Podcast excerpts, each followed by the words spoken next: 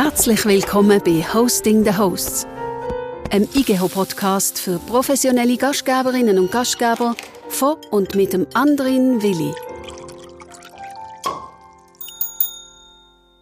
Und der begrüßt Sie zur achten Ausgabe heute mit dem Peter Herzog, ein Name, wo man in der Gastronomieszene der Schweiz kennt. Peter, du bist selbstständiger Berater, Verwaltungsrat, unter anderem bei Bindella und im GDI, im Gottlieb Duttweiler Institut tätig. Du bist jemand mit viel Gespür für Trends, neue Konzepte, die geschäftlich erfolgreich werden können oder aber auch nicht. Du beratest Menschen, erkennst Potenzial und du suchst eigentlich immer jemanden, der Wissen, Können und Möglichkeit hat, das Retail- oder Gastrokonzept in einer genialen Liegenschaft umzusetzen.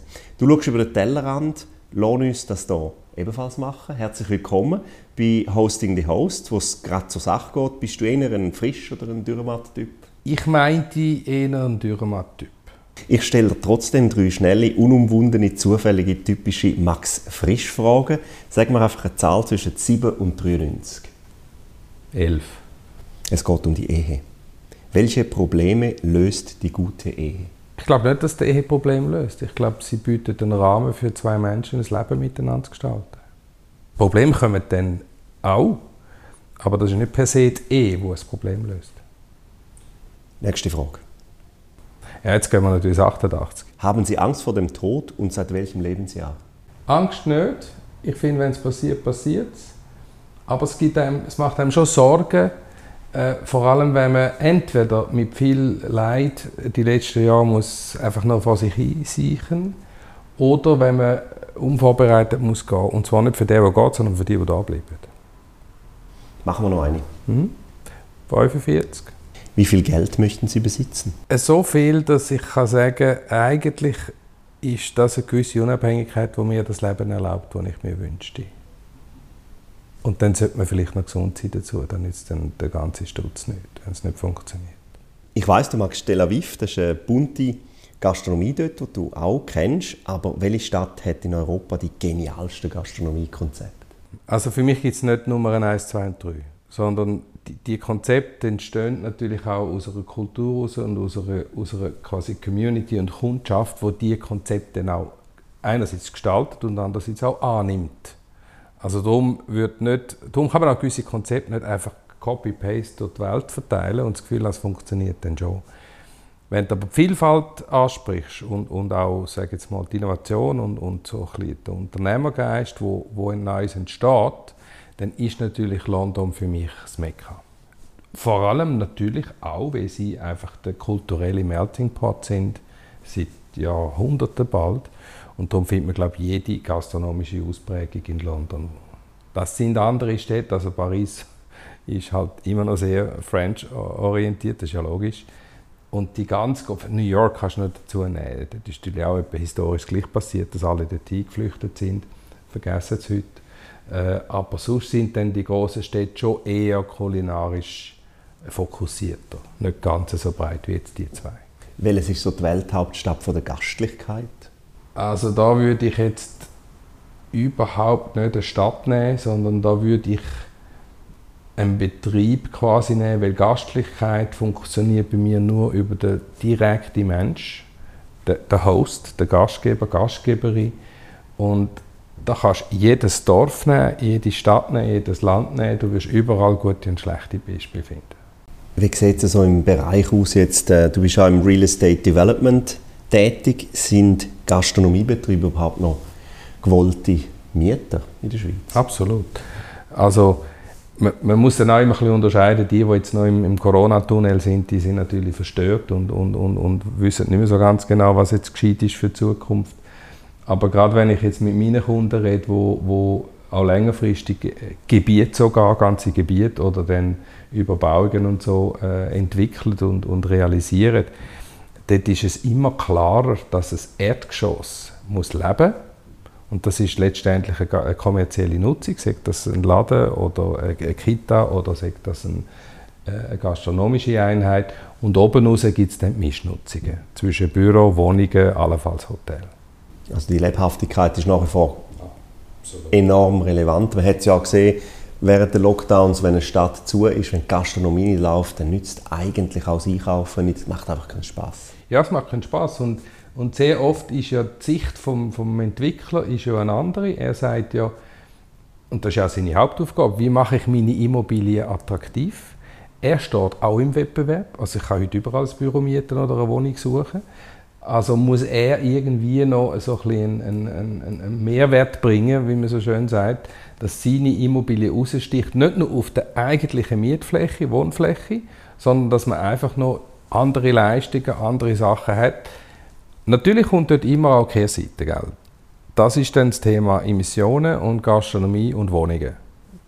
Den bringen wir auch nicht weg und ich kenne leider genug Beispiele, wo die Leute zwar gewusst haben, dass es ja unten dran ein Restaurant gibt und dass die nicht um eine Minute nach 10 schon fort sind, sondern dass es dann halt äh, Emissionen kann geben kann, insbesondere bei so, bei so Innenhofsituationen. Das ist, das ist immer äh, ein Risiko oder ein Nachteil, den man hat, wenn man Gast dort drin hat. Wie viele großartige, grundlegende Megatrends, äh, die die Gastrobranche revolutionieren werden, hast du in deiner Karriere schon erlebt? Ich habe jetzt 40 Jahre bin ich jetzt im Geschäft. Ich habe vor, ein, vor 40 Jahren genau habe ich die Hotelfachschule äh, abgeschlossen und habe meinen ersten Job äh, in der Hotellerie bekommen bei Hilton in Genf. Damals hat es noch Hilton geheißen. Ich war der Eröffnung und habe so gesehen natürlich jetzt schon einiges können beobachten, was so läuft in, in diesen Megatrends. Heute würde ich rückblickend sagen, ein ganz großer Megatrend, äh, sich immer weiterentwickelt hat, ist die ganze Systemgastronomie gewesen, damals schon. Also da sind so die ersten McDonald's auftaucht. Das ist für uns eigentlich ziemlich, ziemlich äh, unvorstellbar gewesen, vor allem, wo es dann noch ein Drive-In übergebracht haben aus den USA. Also so die Systematik vom Ganzen. Dann ein wahnsinniger Trend, den ich dann über meine Tätigkeit, wo ich damals Starbucks in der Schweiz durfte, äh, motivieren ist das ganze, der ganze Coffeehouse-Boom weltweit. Also Systeme wie Coffeehouses sind eigentlich zwei weltweite ähm, Phänomene, wo sich auch gehalten haben. Es gibt ja sehr viele sogenannte Trends, die sind meistens oder oft auch einfach nur ein bisschen äh, eine Welle, eine Modewelle und verschwinden wieder. Äh, ich glaube aber, dass auch ein Marché, wenn man noch ein Schweizer Beispiel nehmen absolut Trendsetter war mit, mit, ihrem, mit ihrem Markt, wo du können flanieren mit dem, mit, mit deinen äh, mit dem Tablett und hast können nehmen, was du willst. Hast teilweise können selber nicht, teilweise haben wir es dir noch gemacht. Das ist absolut sensationell gewesen. Und jetzt so denke ich, die, die letzten zwei Trends, die entstanden sind, sind vielleicht etwa 15, 20 Jahre zurück die Verschmelzung von Retail und Gastro. Großes Beispiel Italy, wo weltweit äh, sensationell ist. Nicht alle Italys äh, gleich gut, das muss man auch sagen. Sie haben vielleicht früher Franchising umgestellt und das Geld im Auge gehabt, aber das ist, das ist meine Meinung. Und dann jetzt äh, quasi der letzte Trend, der noch so richtig Schub genommen hat, auch wegen Corona, ist das ganze Delivery-Business wo natürlich die ganze, ganze Essverhalten revolutioniert hat. Also nicht zum Guten für die fixe Gastronomie und, und das sind so jetzt die fünf, die ich jetzt spontan würde nennen Das, das Delivery-Business ähm, ist sicher sich am weiterentwickeln. Aber wenn ich dann die Zahlen ganz genau anschaue, dann gibt es ja sowieso in der Regel nur einen, der Geld verdient, und das ist die Plattform. Und äh, der Betreiber selber verdient wenn er eine saubere Rechnung macht, mit ganz wenigen Ausnahmen nichts, außer er macht es als Hauptgeschäft. Also wenn ich jetzt einen Kollegen aus Italien, der runde Fläden verkauft, ich sage jetzt den Namen nicht, schaue, wo das zum Hauptgeschäft gemacht hat und nebenan jetzt noch anfangen hat, Restaurant machen, der verdient sicher gutes Geld, das ist auch, das ist auch gut. Äh, und Marktrestaurants, die haben sich eigentlich bisschen überbewegt in die Warenhäuser, Coop, Migros etc. Ist ja kein Zufall, dass Coop Marché gekauft hat. Aber die stehen auch an, weil dort braucht natürlich Qualität und die Operation und alles, was es dazu braucht, Auslage von Ware, braucht irgendwo durch 3000 äh, Gäste äh, pro Tag oder 2000 je nach Standort und das gibt die Schweiz einfach gar nicht her. Also die stehen auch an. Also von dort her haben sich die Trends in der Schweiz etabliert, plafoniert und von dort her gibt es auch nicht wahnsinniges Wachstum für die. Wie gehst du heute mit, mit diesen Trend Reports um? Das GDI publiziert auch einen Food Report. Äh, es gibt verschiedene Food Trend Reports. Wie tust du die heute lesen? Liest du die anders als früher? Ich habe sie schon immer quer gelesen und dann habe ich sie auf die Seite gelegt. Und dann habe ich ein Moment gewartet und dann weiß ich, dort innen hat es einen Haufen Themen, wo mich vielleicht ein Drittel oder, ein, oder die Hälfte äh, direkt interessiert und der Rest ist so ein bisschen indirekt zu rauschen. Und dann gehe ich anschauen, wenn ich konkrete äh, Aufgabenstellung habe oder ein Projekt, wo genau so eine Fragestellung könnte spannend sein, dann gehe ich es genau lesen. Oder rede mit meiner Kollegin Christine Schäfer am GDI. Sie hat jetzt gerade einen, der neueste GDI Food Report ist jetzt draußen. Also ich glaube, man muss auch, man, man muss auch ein bisschen schauen, wer hat welche Interessen. Ich meine, ein Lieferant in der Foodbranche oder ein Controller-App-Anbieter in der Foodbranche oder ein Operator, sprich ein Unternehmer, die haben eine völlig andere äh, Agenda und, und äh, lesen sicher den Report auch unterschiedlich und so mache ich es auch. Trends, das ist das eine, so Geld verdienen in der Gastronomie muss man aber sofort. Auf was muss man heute besonders achten, wenn man erfolgreich sein will im Geschäft mit dem Gast? Also ganz neu, und das ist Corona die Schuld, und das schadet auch nicht, ist, dass die Gastronomen schon gemerkt haben oder einfach nochmal die Bestätigung bekommen, sie haben es natürlich schon vorher gewusst, aber es war nicht ganz so präsent gewesen. Äh, Geld verdienen kann man dann, wenn man überhaupt Liquidität hergestellt hat. Und Liquidität war ein riesiges Thema über Nacht, weil einfach fast 100% Umsatz fort und dann hat man ein bisschen, äh, einen Teil, oder je nachdem, einen grossen Teil können abdecken mit einer Kurzarbeit. Das war sehr gut. Gewesen. Und der Bundesrat hat von mir aus gesehen eine Weltmeisterleistung gebracht mit diesen Sofortkredit. Das ist wirklich äh, sehr atypisch für die Schweizer eigentlich, weil das hätte man doch eigentlich zuerst müssen in sieben Kommissionen diskutieren und dann am Schluss verwerfen. Das hat super funktioniert, darum hat es so viel auch gerettet. Das muss man einfach sehen. Man vergisst ja das relativ schnell. Jetzt wird wieder nur noch reklamiert und, und umgepuppt. Das finde ich schade. Der Staat hat mitgeholfen, dass nicht wirklich sehr, sehr viel in Konkurs hineingelaufen sind. Aber die Liquidität ist ein riesiges Thema. Und wenn man will Geld verdienen muss man zuerst das im Griff haben und nachher muss man vor allem Excel im Griff haben. Und da staune ich dann ein bisschen, wie viele Leute mehr oder weniger mit der gleichen Struktur, mehr oder weniger mit dem gleichen Angebot in, ein, in eine neue Neueröffnung, also nach, nach Lockdowns hineingehen äh, und irgendwie mit minus 35, 40 Prozent Umsatz müssen rechnen und nicht realisieren, dass sie jede, jede Minute, wo sie den Betrieb aufmachen, Geld verlieren. Und, und wenn man dann noch die Verzögerungen anschaut von den, von den Geldern, die reinkommen, dann, dann geht das nicht. Und Darum glaube ich, man muss den Top-Down ganz brutal rechnen und sagen, okay, minus 30% Umsatz heißt im Umkehrschluss, ich muss, wenn ich vier Köche in der Küche habe, muss ich mit maximal drei zu Schlag kommen. Und dann muss man halt eben auch abbrechen und sagen, jetzt sind nur noch drei da. Was mögen die eigentlich in guter Qualität und entsprechender Geschwindigkeit, vor allem beim Lunch, überhaupt noch kochen? Und dann gibt das eigentlich ein reduziertes Angebot. Und da habe ich eben nicht mehr 15 Seiten Menükarten, die mich sowieso nicht interessieren. Und die Qualität kann ich dann in der Regel auch ablesen. Sondern dann wird das Angebot einfach, simpel, gut und wechselnd. Und das ist eigentlich eines der besten Sachen, die durch Corona passiert ist, dass die Leute eigentlich mal den ganzen Schnickschnack links und rechts abgeschnitten haben, weil sie es wirklich nicht mehr leisten können. Wir kommen dann sicher noch zum Thema Mitarbeitersuche im Moment. Und das ist eine gute Sache. Auf das muss man schauen. Äh, so planen, dass man es am Schluss machen kann, die Qualität stimmt und andererseits auch noch die Rendite da ist. Also man hat wenig Hebel eigentlich. Man hat Qualität, respektive Definition von Qualität. Man hat das Angebot, Breite, man hat Öffnungszeiten. Und Tag. Wenn natürlich früher, ich komme ja aus dem Schaffhausen, aus Schaffhausen und dort hat es ja viele auch ländliche Gegenden und, und Restaurants so da ist in jedem Dorf ist es völlig klar gewesen, dass natürlich hat es drei Beizen in jedem Dorf, eine hat eigentlich gelangt. Äh, dann hat man ein abgeschaut oder abgestimmt, manchmal mehr oder weniger freundschaftlich, wer ist eigentlich wenn offen und wenn zu. Und dann hat man sich eingerichtet. Mittlerweile ist vor Corona in, jeder, in jedem Dorf, an jeder Kreuzung sind immer alle Restaurants sieben Tage offen gewesen. Das kann einfach gar nicht funktionieren. Sie sind dann alle halb leer, muss man dann auch noch sagen. Und da muss man wieder zurück und sagen, Moment einmal, ein Fünf-Tages-Betrieb mit einem Team, zwei freie Tage, notabene nacheinander, auch nicht selbstverständlich, muss doch funktionieren, muss lange, um überhaupt das Geschäft können betreiben. Wenn das nicht lange, dann muss man sich grundsätzlich Gedanken machen. Und wenn man dann sechs oder sieben Tage aufmacht, Produktivität sinkt, der Ertrag sinkt und dann polzert man einfach Umsatz vermeintlich und hat dann das Gefühl, man hat mehr Geld verdient. Das ist ein Druckschluss. Das ist etwas, was jetzt die Leute mehr und mehr merken. Wenn wir bei Konzept sind, welches war dein grösster Flop? Gewesen? Ich würde es nicht konzeptionell sagen, sondern ich würde, würde hier ein Gebiet nehmen, das ich auch mache. Das sind Standortanalysen etc.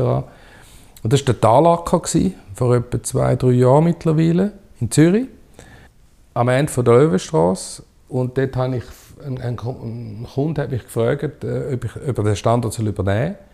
Und ich habe also mit 100 Argumenten erklärt, auf keinen Fall, es wird nie funktionieren. Ich gehe unten am Ort und äh, habe dann auch noch zwei andere Kollegen gefragt, die haben auch noch gesagt, der Standort bringst du jetzt gar nicht zum Fliegen gastronomisch. Und der Kollege ist dort reingegangen und vom ersten Tag an Erfolg. Also sowas von täuschen kann man sich eben auch. Und das finde ich eigentlich auch noch spannend, weil Gastronomie und Beratung sowieso ist also nicht einfach Mathematik, wo, wo die Regeln eigentlich klar sind und es muss aufgehen oder es geht nicht auf. Manchmal ist es einfach auch, hat es eine andere Dynamik in einem Standort, wo man nie gedacht hat. Und das finde ich, find ich auch gut eigentlich. Und mit einem Konzept, das es notabene auch schon gibt, oder? Hundertmal schon. Italienische Küche gibt es jetzt in Zürich, weiß Gott genug. Dass man jetzt gewartet hat auf, auf so etwas. Also, ähm, sehr spannend. Auf welches Konzept bist du heute noch stolz?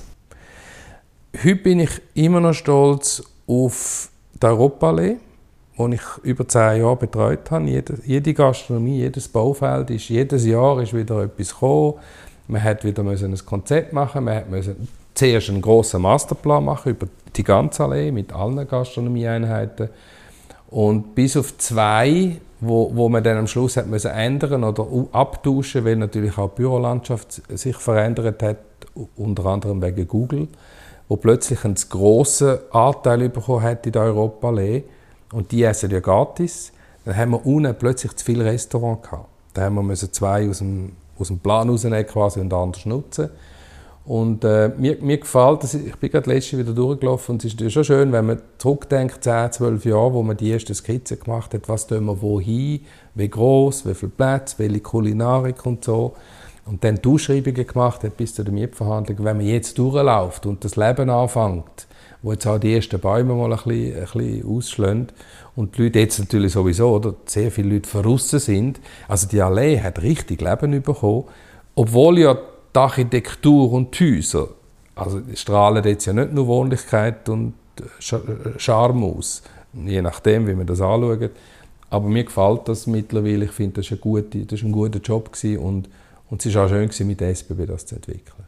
Und es ist mit in der Stadt, es ist ein neues Quartier in der Stadt, wo eben etwas lebhaft geworden ist und nicht etwas wo man jetzt einfach versucht anzuzeichnen und dann sich eine Lebhaftigkeit kann vorstellen kann, aber eigentlich das Gegenteil herrscht. Das ist eine bunte, durchmischte Geschichte.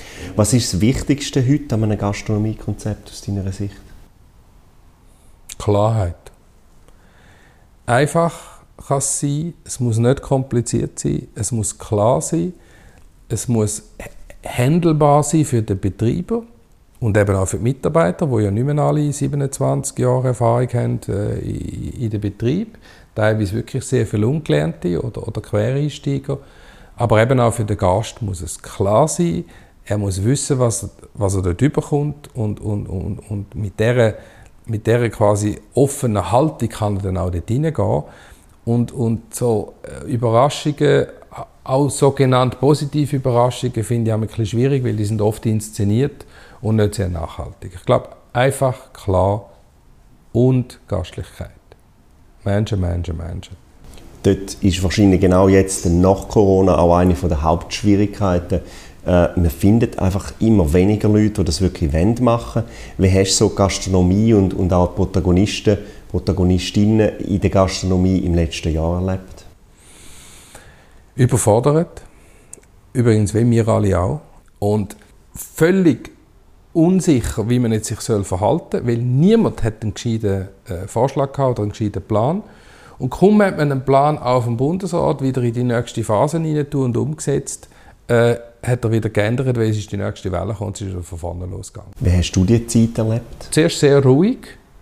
Meine Projekte sind zum Teil, ich sage jetzt mal ein Drittel davon, sind sofort gestoppt worden und, und quasi in einen Standby-Modus hineingesetzt worden. Ich habe Gott sei Dank relativ breit abgeschützte äh, Geschäftsfelder und, und Tätigkeiten mit, mit eben GDI, wo ich, wo ich fest in der Geschäftsleitung bin und jede, jede Woche einmal dort bin.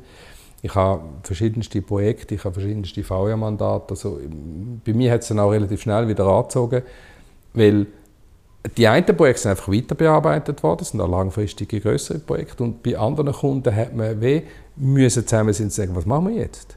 Und es sind auch Gastronomen, ich arbeite selten für Gastronomen eigentlich, ich arbeite für die andere Seite, für Investoren und Entwickler, äh, wo dann aber auch Gastronomen plötzlich gekommen sind und gesagt, was sollen wir machen? Wir wissen gar nicht mehr, was links und rechts.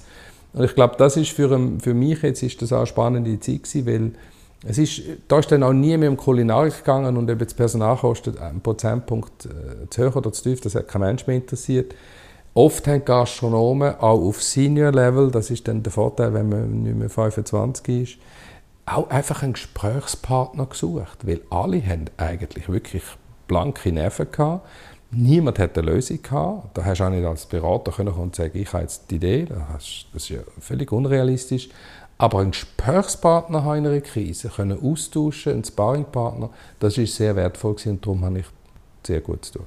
Welche Spuren und Chancen hat das äh, veränderte Empfinden jetzt von den Kunden in der Branche hinterlassen?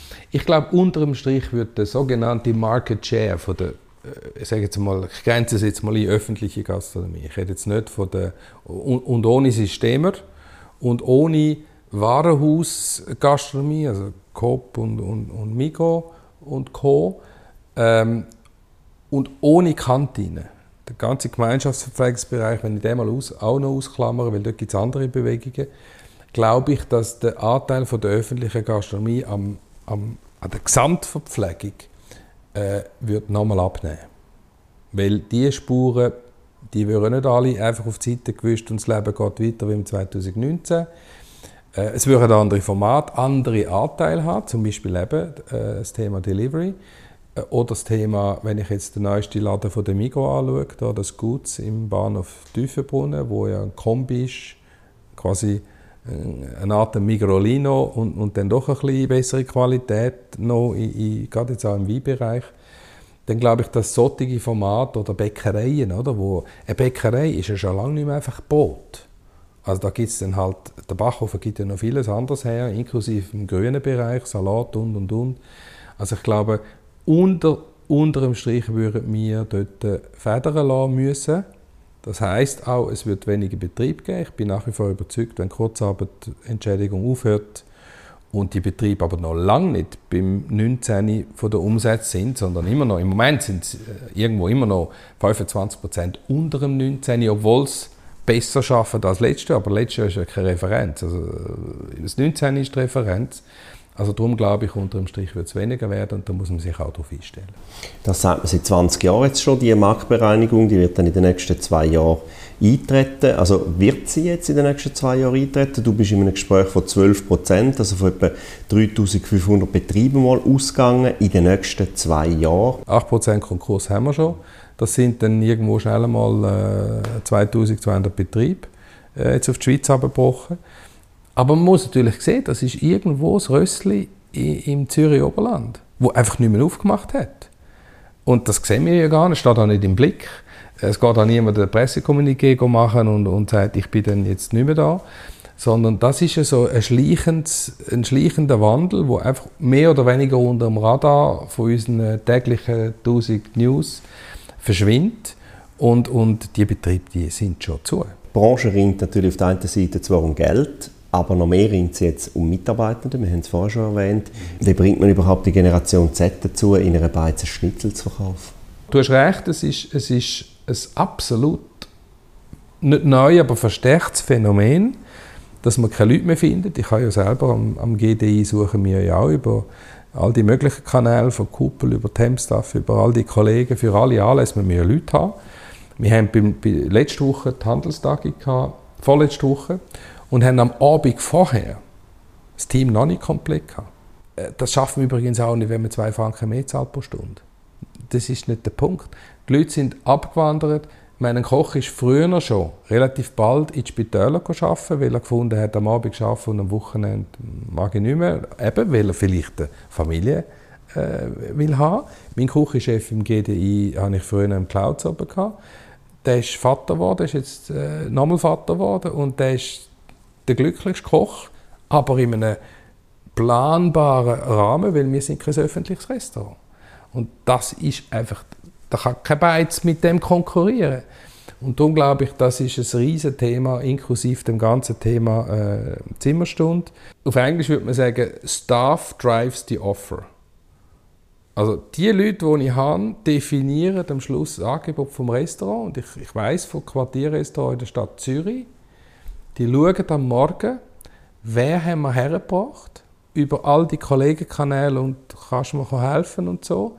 Und wenn sie quasi Crew vor sich haben am Morgen, entscheiden sie, was am Abend gekocht wird. Weil die können gar nicht alles kochen. Wenn nur ein Koch ist und alles, alle anderen können einfach vor allem gut tragen oder ein bisschen rüsten, dann kannst du eigentlich gar nicht mehr das Angebot fahren, das du eigentlich mal hast vom Konzept her. Das heißt, die Leute entscheiden heute, was kochen wird und nicht umgekehrt. Und das ist wieder ganz etwas Neues und das wird von mir aus nicht so schnell ändern. Also muss man zuerst Leute haben, wenn man ein neues Restaurantkonzept will umsetzen will? Sonst könnte es dann passieren, und ich hätte ein paar Beispiele, dass du zuerst einmal die Öffnungstage musst anpassen musst, weil sieben Tage kannst du sowieso vergessen. Dann musst du noch die Öffnungszeiten anpassen. Und dann gibt es noch solche, die die Idee haben, man könnte eigentlich erst am Abend aufmachen, weil dann würde es wieder funktionieren.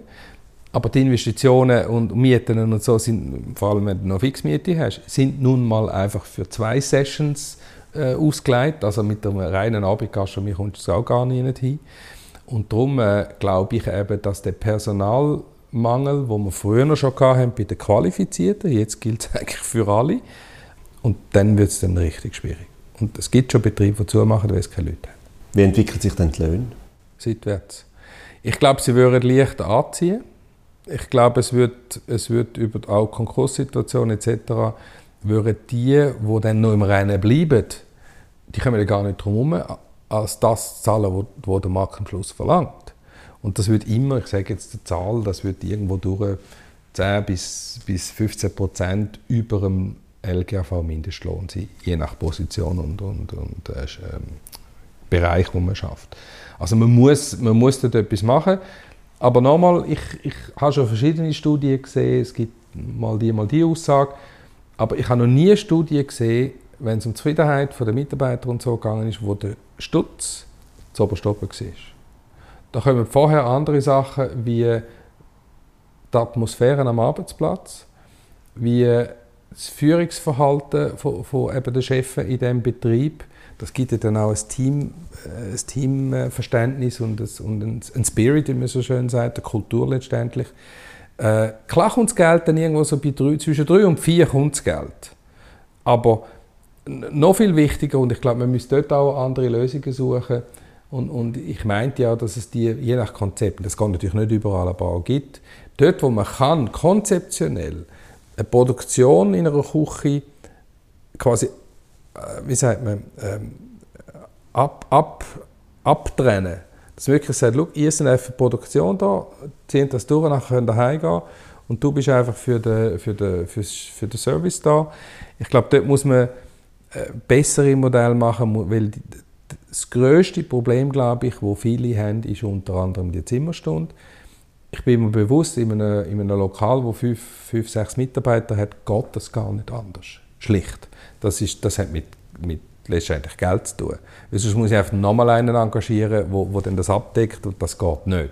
Aber da sind wir wieder beim Thema, das ich am Anfang gesagt habe, dass wenn einer irgendwie ähm, äh, Landschaftsgärtner will lehren, aber er vertreibt das Klima von außen nicht, dann ist er einfach im falschen Beruf gelandet. Ich kann es auch nicht anders sagen. Ist es so, dass jetzt Preise in der Gastrobranche endlich erhöht werden? Nein, ich glaube, die gehen auch seitwärts, weil der Verkaufspreis und die Entscheidung beim Konsument, da spielen natürlich genau alle anderen Formate, die wir jetzt gesagt haben. Also wenn ich in, in, in Jelmoli, gut, das ist ein schlechtes Beispiel, Jelmoli Globus sind eher ein bisschen in der höheren äh, Liga die von den Preisen her, haben aber auch schöne Produkte. Natürlich haben wir in jedem Heftli reden wir jetzt von Organic und Bio und Planted und all diese Bewegungen. Aber also, Entschuldigung, das ist alles um die 10% herum. 90% von dem, was wir essen und trinken, ist dann also noch aus den alten Kanälen. Und ich glaube, die Convenience und die natürlich auch quersubventionierten Food-Angebote von einer Migo, Coop und Lidl und Aldi und Co. Das ist ja alles quersubventioniert. Auch übrigens das Restaurant ja auch. Also die können ja nicht 8,50 Franken für ein Menü verlangen, äh, drei Komponenten und, und dann noch sagen, sie verdienen noch Geld mit dem. Sie müssen keine Miete zahlen oder es gibt irgendwie einen internen Schlüssel, wie man das ein bisschen berechnet. Das sind alles teilsubventionierte Gastroangebote oder Paragastronomie quasi. Oder ein Hotel, oder, wo sagt, ja, also weißt, im Restaurant, wenn ich bin ein Hotelier eigentlich, da verdienst du nicht wahnsinnig Geld. Bist, wenn du schwarze Null herbringst in der Gastronomie im Hotel, super. Der Rest ist Zimmer.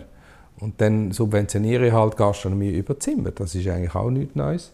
Und darum glaube ich, so der, der alleinstehende quasi Gastronom, äh, der kann sich das gar nicht erlauben, dass er jetzt Preise anzieht. Fünf ultraschnelle Fragen zum Schluss. Bitte einfach ohne lang überlegen, äh, A oder B.